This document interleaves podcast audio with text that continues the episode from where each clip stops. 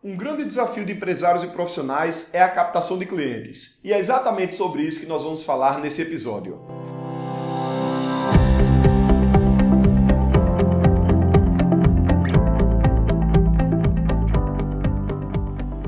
Diga aí, amigo, aqui é Felipe Pereira, seja muito bem-vindo ao Digcast 209, o último Digcast de fevereiro. Esse ano 2020 está voando, quase 20% do ano já passou e tem muita gente, muita empresa que ainda não saiu do lugar e estava esperando o carnaval para começar. E por falar em sair do lugar e por falar em começar, hoje nós vamos falar sobre vendas, especificamente a melhor forma de captar clientes. E eu decidi trazer esse tema aqui porque isso foi uma discussão que eu fiz com os participantes de uma palestra minha duas semanas atrás, uma palestra que eu fiz lá no Sebrae, e lá nós estávamos discutindo exatamente sobre essa forma que é a indicação. Felipe, indicação, por que, é que indicação é a melhor forma de captar clientes? Porque quando o cliente vem indicado por outro cliente, vem indicado por outra pessoa, ele já sabe vários detalhes da sua empresa. Ele já conhece o tipo de serviço que você presta, ele já sabe a qualidade do serviço. Muitas vezes o teu outro cliente que indicou esse cliente novo, ele até já falou preço, já falou condições do teu serviço, enfim. Quando um cliente vem de indicação de outro cliente, o seu esforço de venda é muito pequeno. Você basicamente tem que apenas tirar o pedido, entre aspas, porque aquela venda ela já foi feita pelo teu cliente para esse novo cliente em potencial. Só que tem um grande problema das indicações de clientes. E isso faz com que essa melhor forma de captar clientes também seja a pior forma de captar clientes. Felipe, como assim a pior forma de captar clientes? É exatamente a falta de controle. Você não tem controle quase nenhum sobre a indicação, sobre o boca a boca. E por conta disso, muita empresa trabalha exclusivamente com essa forma e acaba sofrendo muito. Eu costumo brincar em aulas, costumo brincar em palestras, dizendo que quando você deixa a sua indicação de clientes, quando você deixa, na verdade, as suas vendas o seu negócio depender exclusivamente de indicação de clientes, é como se você estivesse ali brincando de loteria. Você está colocando o futuro da tua empresa, você está colocando a tua fonte de receita, o sustento da tua vida, o sustento da tua família na mão da sorte, porque você tem pouco controle sobre as indicações de clientes.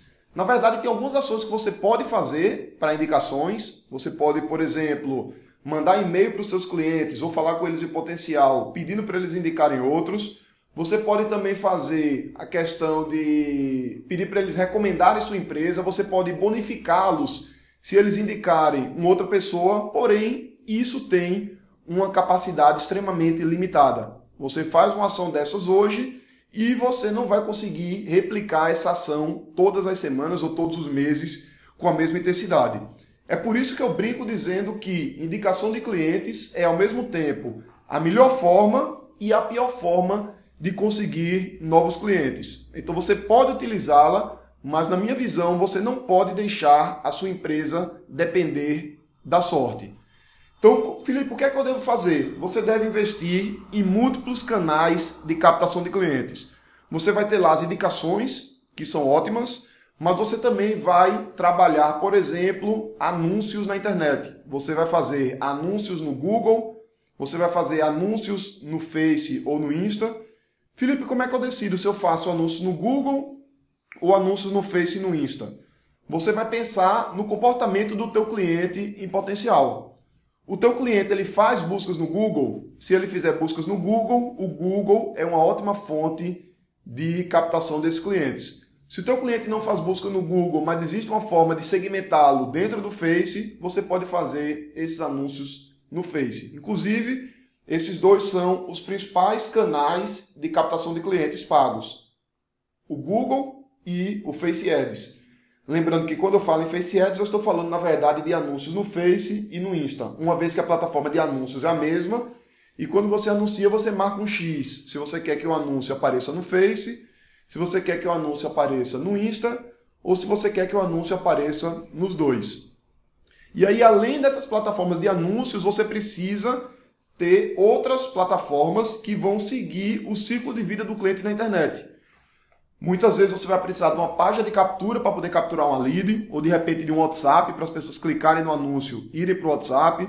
Você pode ter conteúdos de vendas e de quebra de objeções. Você pode ter isso feito por redes sociais, isso feito por páginas, por vídeos, por e-mail marketing, enfim, você vai ter várias peças ali que vão compor o teu funil de vendas.